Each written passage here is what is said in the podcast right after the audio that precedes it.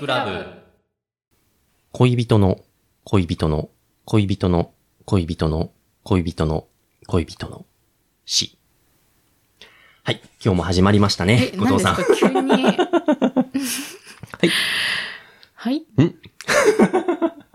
あ、どうされましたいやいやいや、 なんか、あ、いきなりなんだよなんか、っていう感じですか。うんすごいメッセージ性の強いことをおっしゃってたから、あれですよね。。あの、恋人の恋人の恋人の恋人の恋人の恋人の死ですね。これはですね、うんあの、現代歌人の、はいあ。の、穂村博さんのうん短歌でして、はい。あの僕が結構印象に残ってる歌なんですけれども、うんうん結構一度聞いたら忘れられない歌そだなうでって。すね。でも有名な、うん。なんか、これ、穂村博さんっはてい言われなくても、うん。なんとなくテレビと か、はい。なんだろうね。何で見るんだろうね、これって。なんか意識した時にはいもや、う。もう知ってるっていう感じの ね、そうそうそうやつですよってね。いうね。うんまあなんかいろいろなところでね、目に触れるそう機そ会が多ういというか見たり聞いたりすることがあるい歌かなっていうことで、はい。あの、その短歌にですね、うんあの、フォーカスを当てまして、今回は、現代歌人が書いた小説を紹介していこうかなと。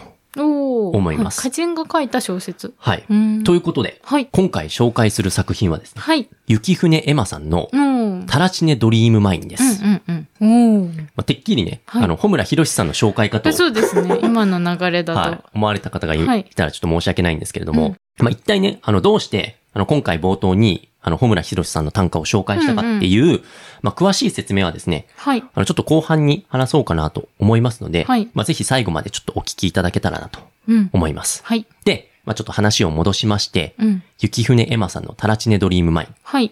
これちょっと今回持ってきたので、見てもらいたいんですけれども、うんはいどうですか想定がまああ、想定最高おしゃれじゃないですかこれはおしゃれです、すごく。はいうず、検索してちょっと見ていただきたいんですけれども、ん。綺麗ですね。なんはかいグレーにピンクの紙が貼ってあって。で、この作品ですね、まあ、開いていただくとわかるんですけれども、作品がですね、13個並んでおりまして、おーあはいしかもなんか紙がすごくおしゃあれそうでですすそね。うあですの、角が丸いタイプの紙で。はい。で、なんか、なんか厚みも多うん分気にして作ってるな、これはというはい感じですね。いいですね。で、13のですね、はいあの、短い物語が詰まった、うんうんうんこれ小説集でして、短編集なんだそうです、そうですーん。で、そのどれもが、ここではないどこかの日常を切り取った作品群あ、そうなんですね。なんですね。うんうんで、例えばですね、モンツンラとクロージョライっていう作品があるんですけれども、はいはい。もうこのタイトルからしておもちょっとーいねい、ですね、うん何の名前なのかなっていうね。ねちょっと固有名詞。何なんだろうって思うじゃないですか何の固有名詞なんだろうっていう感じですね。これもですね、あの作品の冒頭で言うと、うん私たちの街、サプラウは、4月も雪が降って、で始まりましてお、ーで、入学式の朝、うんうん肌寒い体育館で、誕生日順に並んでいるんです。うんうんうん。で、モンツンラという女の子の、あ、人の名前なんですね。そう、うんすぐ後ろにいたのが、クロージョライっていう女の子なんですよ。ああー、なんか、何ですか、うんカタカナカ漢ナ字カタカナです。あ、クロージョライ。クロージョライ。クローズユアイみたいな感じですね、そうそうそう。いいですね。なんか響きとかもなんかこう独特な感じで。そうそうそう。んんやっぱ、その五感的にね、はい気持ちいいなって思うような、クロージョライという女の子。はい、で、これれだけだとね、あの、普通の入学式の一場面のように映るんですけれ映どらも。ないですけど。はい。で、やっぱサプラウのさ、あの、体育 館で、学校の体育館で、何ね、サプラウそのタイ料理みたいな。 あそでもなの、んかこういう響きがまず面白いのと、そう。なんか、あ、名前だったんだってういうんうんね。で、このクロージョライってね、もうそれだけだとね、なんか、まあ日常だなと思うんですけれども、このクロージョライって女の子はですね、はい体の周りに薄青い炎がしらしらと漂っていて、かげろうのように揺らめいているっていう描写が入るんですおよ。ーつまり炎をまとっている女の子。うんうんうんうん。そんな彼女とモンツンラの物語。あモンツンラ。そう、モンツンラの物語。いや、いいですね。なんかちょっとでフうんァンタジー、なんか日常 SF みたいな感じなんですかそね。うそうそう。うん。うんうんだから非日常の中の日常のような雰囲気。はいはいはいであるとか、うんあと、雨水探偵の草野ずん こっていう、おーそいういですね。まあ、その彼女の物語。はいもうさ、雨水探偵っていう響きでちょっと面白いじゃないですか。どういう探どういう偵探偵うん。そう。まあ、気になってると思いますので、まあ、ぜひね、ちょっと読んで確かめていただきたいなおとー。いいですね。はいはい。あとはですね、あの、このタラチネドリームマイン読者はですね、うん多分みんな大好きだなって思われる、うんうん電っていう作品がありまして、電車とか、あの、電話とかの電ですね。電気の電。そう、うん稲妻とも呼ぶ、は電。いはいはいこの電はですね、うん。お姫様の名前でして、うーん。で、時代的に言えばね、なんか平安時代のような雰囲気。なんんですよ。うん、うん。で、そんな姫様のもとに、文が届くところから物語が始まるんですよ。おー、結構じゃあ、一遍一遍でかなりテイストは変わる感じなんですね。そうそうそう。うん、うん。で、その中身はですね、竹取の輝う君という人の、あぐらは付きの習いなりしか。要は、これはう、んかぐや姫の再来だという噂に来てみたら、うんなんとあぐらを描いているじゃないか。はいはいはい。これは、月世界の習慣だろうか。大したもんだ。みたいな。おー、なんかおしゃれですね、すごく。うん。そんな歌が書かれていて、はいはいはい。そんな文の送り主の少年、カカ少々との物語が、この、伝という作品なんですよ。おー、そうなんですね。はいうんうんで、これも、あの平安の雰囲気があるんだけれども、読んでいると、これは平安のようであり、そうではない世界なんだなっていうのがわかるんですよ。うーん。まあ、例えばどういうところからね、はいそのわかるかっていうと、作中に登場する作品もね、ありそうでないものなんですよ。あー、と言いますと。渦巻き式部の、ああの、落刀物語、落ちる桃って書いへて、ーあー、なんかありそう、楽刀物 語。うんねありそうでないでしょなんか極楽のこと書いた、ね、そうそうそう小説っぽいですね、うなんんか落ちくぼっぽい。内久保っぽくもあるし、なんか、そそううそうそういう桃源郷みたいなね、うんうんうん場所の話なのかな、そうそうそうどこかのちょっとこう豊かな古事記っぽい都感のじとねか、ね。勝 手に広げるなってね。そう。はいはいはい。で、徹底、まあ、決定的なことで言うとね、うんうんあの、デンはよくいろんな発明を、発明をするんですよ。おーはいはい。で、その中でも、うん目かけ針っていう、うん今で言うメガネを耳にかけるっていう発明をするんですけれども、おーはいはい。これ、実際だとね、うん。あの、16世紀に初めて登場するんですよ。うん。っその耳にかけるっていう発想っていうのは。はいはいはいはいあルーペみたいな形じゃなくて、そうそうそうあのちゃんと顔にね、そう装そうそう着するっていうだかね、ら手に持たなくても、はいはいはいはい読めるようなものっていうのは、まあ、後世に発明されるわけですよ。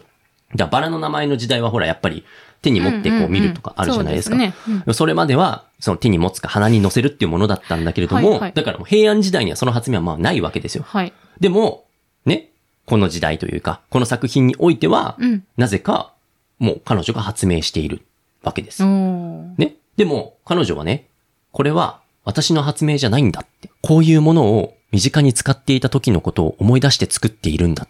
ええー。私は月から来たと言われているけど、はいはい。故郷は別にあるかもしれない。なるほどね。。そううん、うん。これは、こういうものを当たり前に使っていた人々の国だって。それは一体どこなんでしょうもしかして。なんてことをうん。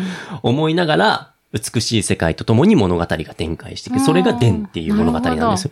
うんうん。どうですかこのなんか漂う雰囲気だけでも。もういいですね。なんかこう、バチバチの SF っていう感じじゃなくて、うんこう物語が先に先行してベースでうんうん。こうあって、うんその中で SF 的要素が織り交ざっているって感じなのかな。あとなんそうかで出てくる固有名詞うんうんとかがね、歌人ならではというか、そうですねな感じはします。すごく。うんうんうんんで、これはね、ちょっと読まないとわからないことなんですけれども、うんあの、言葉がですね、とにかく綺麗でキラキラと輝いて見えそるんうでですよ。すよね。私、雪船馬さんの作品で、はいあの、緑と盾うんうんうん。スクールデイズっていはいう小説をはい読ませていただいたことがあっうて、んそれも擬音語とかもうんうんなんか独特、さっきも言ってましたけど、モンツモンンツンラ、ラとクロージシュライ。ラシラとか、はいはいはないん。かギュッとくるような心に、うんうん、うん。なんかそういう表現も多いですよね、すごく。多いです多いですうんうんうんでね、これあの、僕なりに、ちはょいっとはい考えたことなんで、おーまあはいちょっとさらっと聞いてほしいんですけれども、はいはいいいですね、なんか珍しいですね、そういうことそうです。あんままりそういうことないんですけれども、はいはい。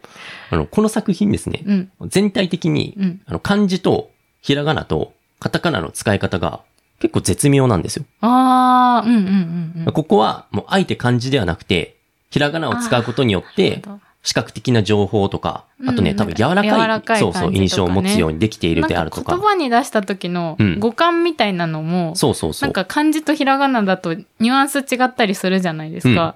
そういうのってことですね。そうです、そうです。なるほど。カタカナってどうしても、要は外来語みたいなイメージがあると思うんですけれどあーはもいはいはいうんう、んそういうのも意図的に使ってるように感じていて、へえ。っていうのも、あの、先ほど紹介したデンっていう作品あるじゃないですか。の中では、一度もカタカナが使われてないんですよ。ああ、だからこう平安時代なのかなってみんなが錯覚するような。いや、まあ、なん感じのか、平安時代っていうのは、まあ、わかるようにはできてるんですけれどあーいもやで、もなんかそういうこう、なんていうんですかね、カタカナ使わないことによってより情緒が出るというそか。うね。うーん。うん。だから、例えばビリビリとか、ボーボーとかってあ、普通そのカタカナでも良さそうな擬音棒を語伸とばか擬し、棒を態伸語。ばしとかね。そうビリビリはカタカナですね。そうそう。うんなんですけども、これもひらがなで表記されている。ええですよいいですね、なんか。だからもう完全にあえてそうしてるんだなっていうはあところが、まあちょっと見え隠れしているという。わけですよ。うんうんぜひ読んで確かめたい感じの作品ですね。いや、本当にそうです。なんで、多分視覚的な情報でうんうんうん見ると、本当により輝いて、綺麗に見えるなっていうほイメーう。あジでらすね、僕の。なんか急にはい。そういう方向に舵切ってくるから。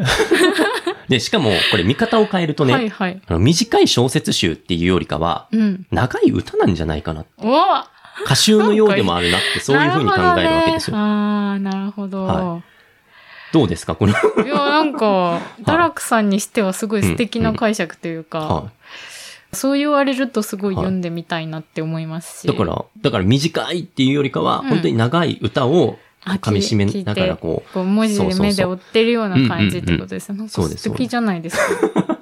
そう。で、そんなうん、タラチネドリームマインはいはのい。中から、はい。今回は、はい。二つに絞ってお、紹介していきたいなと。おーお願いしますまだね、あの、これからなんですよ、そう紹ね。中介。身をね、ちゃんと聞いてないからですね。そうなんです。はい、で、二つ、えーモズラファという作品と、はい。タタンバーイとララクメっていう作品をあ、ーいいですね。紹介していこうかなとタタンバーイとララクメってもう言いたい日本語ですもんね。そうでしょ完全に。うん。うん。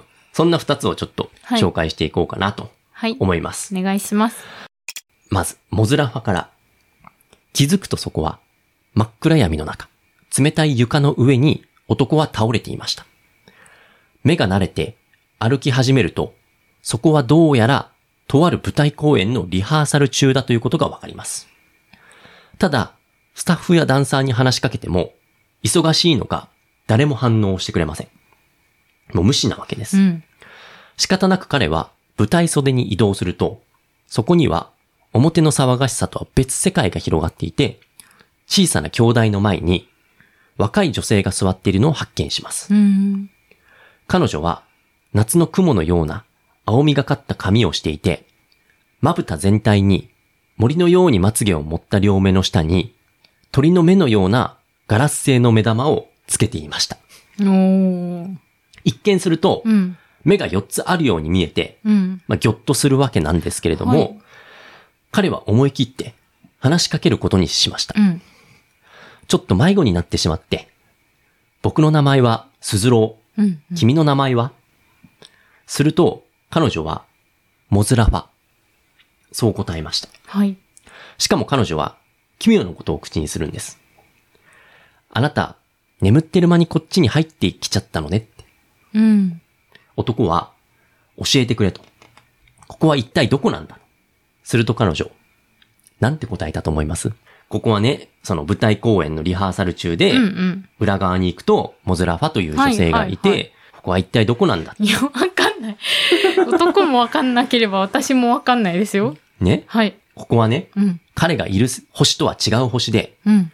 詳しく説明はされないんですけれども、うん彼女は、私は、あなたの来世の妻です。あら、そう言うんですよ。来世に来ちゃったんですかそう。あら来世に来ました。はいはい。今のあなたの奥さんの来世の姿が私よ。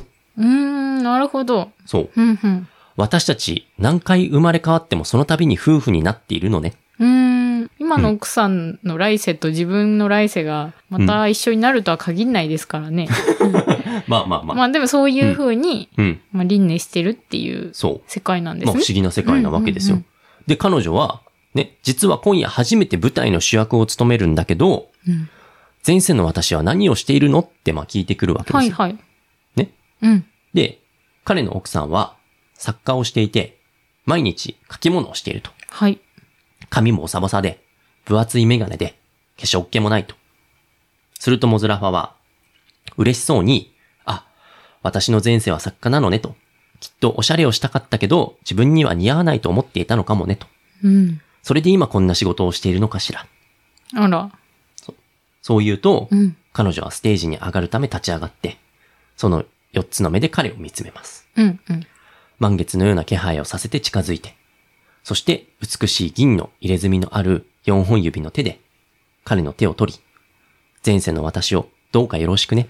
おーあなたたちが仲睦まじく、幸福でいればいるほど、私たちも幸せになるの。私たちもこっちで幸せに暮らしています。その気配はあなたたちにも伝わるでしょう。そして最後に、彼はモズラファに質問をします。君の夫は、来世の僕は君に優しいかいと。彼女は、とても、とても素敵な人よと。うんありがとう。そう言って、モズラファは彼の前を横切り、舞台の光の中へと歩みを進める。うーん。それがこのモズラファはい。というものが、うーん。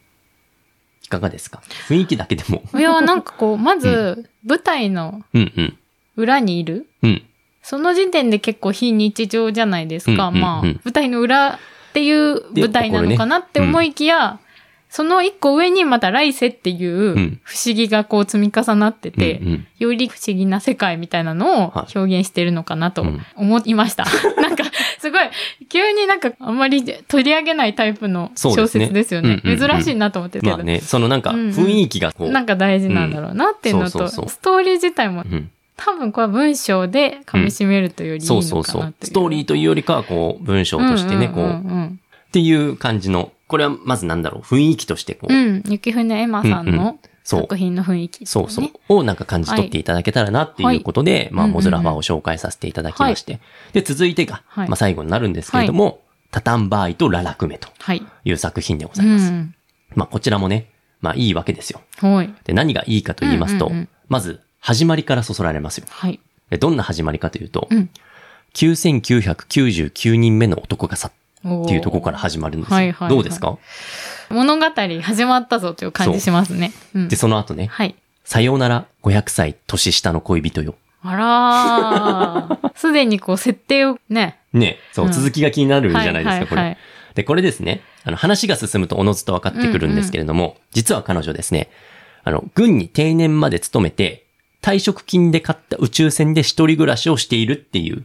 おー設定なんですよるほど。うんうん、うん。で、退職後に恋をしようと、星から星へと、うんうん、恋を求めて、さまよっていたと。はいはい。ね。 ああ、そこで冒頭のその、えー9999人目の男が去ったっていう。はい、ところにうん、つながってくる。繋がってくるすごい、どう、すごいたくさん付き合ってるじゃないですか。ただ、ね、うんまあ、そのたくさん付き合ったのもそうなんですけども、うんうん退職っていうことは、はいはい。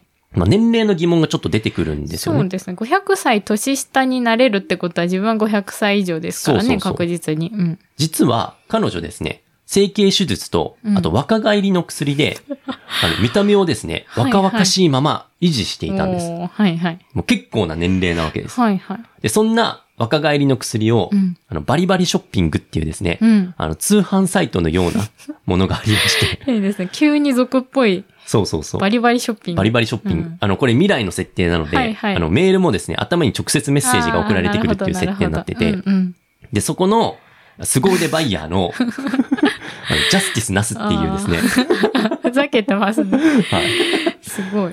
男から、まあ、若返りの薬をですね、うん約300年分買って、ストックしているってんいなるうほど。状況なんうでんうすよ。ん。だから、まあ、何百年も若い姿を保ったまま生きているよと。うんうん。そして、そんな彼女の名前こそ、タタンバーイであると。はい。まあ、こういうわけでございます。はい。そんな彼女は、まあ、冒頭のね、あの、9999人目の男に逃げられまして、しかも、その彼がね、その去った男が、船を去っていくときに、倉庫を荒らして、まあ、かなんか外に出ちゃうわけですよ。あら。そう。だからそこの片付けをしていたんですようね。んうん。船の倉庫を片付けていたと。はい。すると、そこにね、大人ほどの背丈もある、中細い包みが出てきまして、うんうん。その中から、なんと、人間の足のつま先があら。見えたんですう。ん。で、彼女ぎょっとするんですけれども、恐る恐る包みを取るとですね、うん。中は薄いピンクの液体で満たされていて、その中心には半透明の白いスリップを着た若い女性が眠っていたんです。うんうんうん。そして、その時になって、彼女はようやく思い出すんですね。はい。これ何を思い出したと思います目の前によくわかんないピンクの液体まあ人間に、がいるってことですよね。うんその、なんか液体に使った。そう、若い女性えーを若い見女て性。何か思い出出したんです。なんか家族とか自分の、あ、妹だとか、なるほどね。どうですか、うん、この時、はい。彼女はここに眠っているのは、はい。私の妹だって思い出すん です。え、ちょっと待って、すごくないで すかすごい私。そう。はい。実は、彼女の妹は、え、はい。でもやっぱ感じるものがあるってことで すよ。ゆきふねまさんのその。なるほどね。はい。びっくりしました、自今分で。自分でちょっと言葉も出ないです。まさ なかんかや妹らの。せみたいですよね。いや そうです本当ねに。仕込みなしなんいでや、ね。本当に。はい。まさかね、僕もピンポイントで妹なんて言われるなんね、て。なんかそういうはい。のだったら素敵かなと思いました。はい。え実は、あの、うん彼女の妹はですね、うんうん遠い昔に脳に、もう当時の医学では不治の病と言われていあた。あ、はいはい。そう、寝てね、そう。コールドスリープして、そうそう技そう術。の進歩を追いつけようみたいな。そう追いつそういうくことまでそういう待こととうみたいなことかな。で、実際、はいあの、彼女はね、あの、はい軍に入隊したって言ったと思うんですけども、うんうんうんから、記憶が曖昧で、その後は、とうに亡くなったものだと思ってたんですよ。すごいですね。そんなにうん、こう、悠久の時が過ぎたってことですよね。きっと彼女そうのそうそう中でっていうか。もう何百年も時が過ぎていたから、はいはい。でも深い記憶を探ると、うん両親は妹の病がその治らないと諦めて、うん。治療法が見つかるかもしれない未来に託そうみたいなことを話していたっていうのを思い至るわけですよ。うん。で、そうとも知らずに、うん何の気なしにその妹を倉庫に移していたはいはいっていうことがわかると。うん。うん。つまり、妹は睡眠カプセルの中で生きていた。はい要生かされ続けていたっていうことがわかるわけです。しかもこの妹の病ね、はい。今の技術だと、もう船にある、もうホームドクターシステムっていうものでも治せるっていうことが、ああ、すごい。そうそんな進歩するまで放置されてたんだ。そう、もうすぐ治せますよはみいたいはないはいはい。技術なんですうん。うん。で、畳む場合は、妹を起こすことになるんです。はい。で、その妹の名前が、ララクメ。おー、なるほど。ここでタタンバイとララクラメ。ラクメっていうのがわかるとはいはい。そう。ただそんなララクメはですね、うんあの長い眠りのせいなのか、記憶もないし、もう見た目以外は赤ちゃんのようになっていると。うん、なるほど。自分そうで何もできないっていうそう状なんで態。すうん。そこから、タタンバーイは妹ララクメのリハビリを始めることになる。それがこのタタンバーイとララクメの冒頭の物語なんですよ。はいはいはい。そう。で、そこから、タタンバーイは、妹のリハビリを通して、いろいろと心境の変化が起こってくるんですよ。まあ、どういう変化かっていうとね、うん。妹は、そのあの時のように若くて美しいと。うんその当時のねうんうん。若いまんまいると。でも自分はっていうと、もう急激に老いが戻ってきていて、手の甲とかもカサカサで、手のひらにも縦じわが浮かんできていると。うんうん。でも、それが嫌っていうよりも、初めて穏やかな暮らしを手に入れたっていう気持ちになってるんです。彼彼女としてはなるほど。うんうん。。そうう。そんなある日、はい。彼女の元にメッセージが届きます。はい。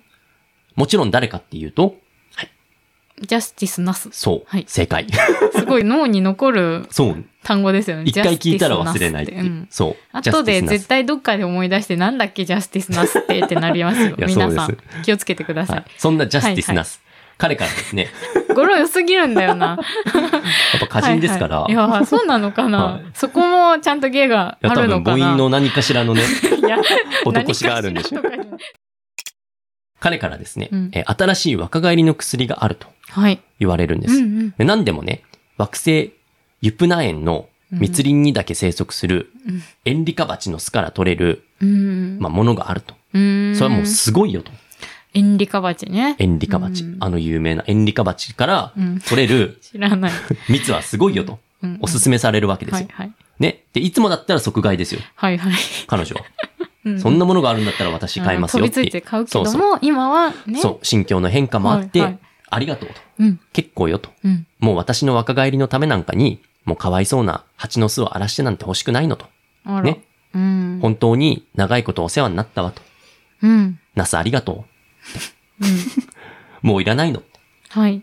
今後あなたから買い物することはないと思う。そう言って、あんだけ続けていた、ね、バリバリショッピングを大会するっていう手続きを取るんですよ。おー。いいですね。そう。うん。でもなんかその大会する手続きを取るんだ、ちゃんと。ちゃんと手続きは取りますな。んかそういうディティール感っていうか、うん。作り込まれた日常感とうの対比で、うんやっぱ物語の深 みが出るんだろうなって今思いました。そういうところはなんかね、うんちゃんと大会はするんですだ、よねみ。たいなね、うん今なんかすごい不思議な気持ちになったから、そそううそういうとこなんだろうなって思いました。でも大会はいするわけじゃないですか。うん。それを聞いて、黙ってないのがナスなんですよ。都合でバイヤーですから、そう。 やっぱりここは引き止めないと、なす。思います。はい。えー彼からですね、うん。えー再度連絡が来ましてあ、、はいはい。普通なら、大会処理は完了しました。うん。またのご利用お待ちしております。なんて決まり文句の令状の一つも送ってすべておしまいなんだと。はい。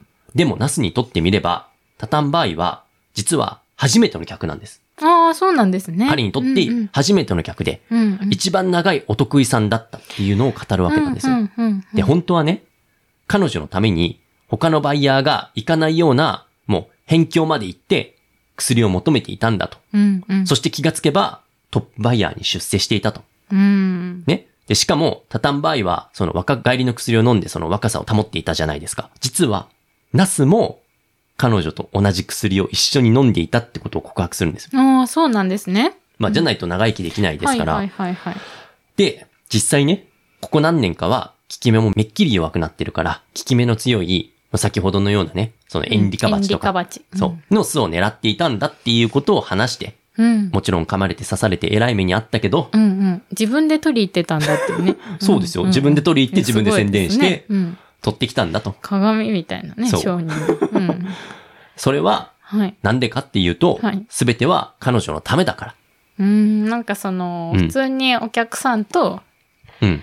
お店の人っていう関係とはちょっと一歩自分は違うと思ってるとそいううそふううそうに言うんだ。うん。うん。それなのに、うんどうしてもう若返りに興味をなくしたんだいって。はいはい。彼はもうすごい気になってるわけでうす。んうん。ね。聞くわけですよ。はい。もちろんそれは、その妹のララクメの影響もあるんだろうけれども、うん。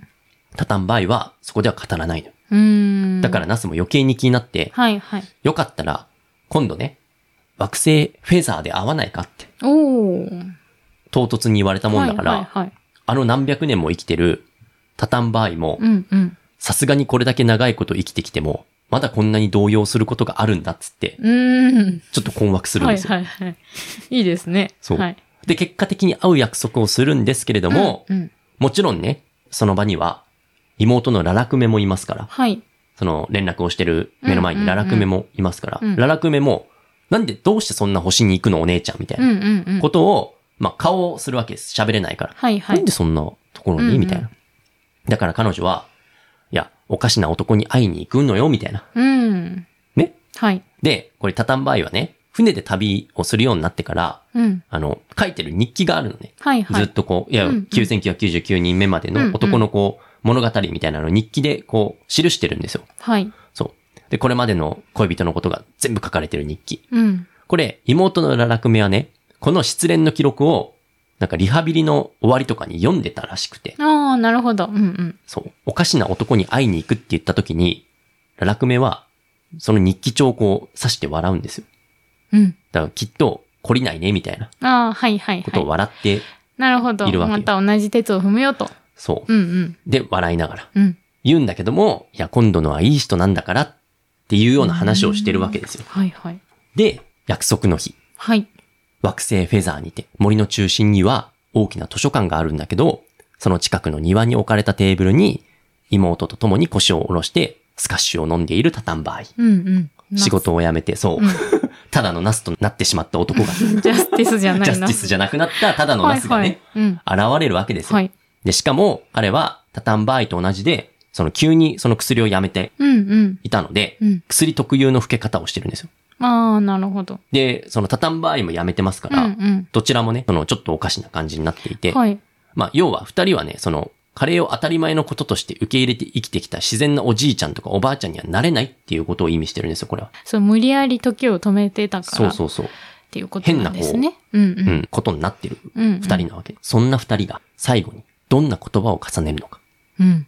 それはぜひ、本編を読んでいただきたいなとええー。思っているわけなんです。はいはい。気になる。話、うんうん掛け合い、どうなるのか。はいはただ最後に、うん。この物語は、うん。こんな一文で締めくくられてるんです。はい。命の最後の一かけらが私を去るとき、くるりとこちらを振り向いて、きちんと靴を揃えていくような気がして、そんな空想に、一人でに笑みがこぼれた。こうして物語は終わります。おー。いや、いいですね。はい。うん。どうですかこの終わりもなんか、歌のようないや、本当に心地よさが、歌ですね。これもね完全に。うん。そうありませんかってね、うんこの作品集、実はその作中タイトルに、うんうん。タラチネドリームマインっていう物語はないんですよ。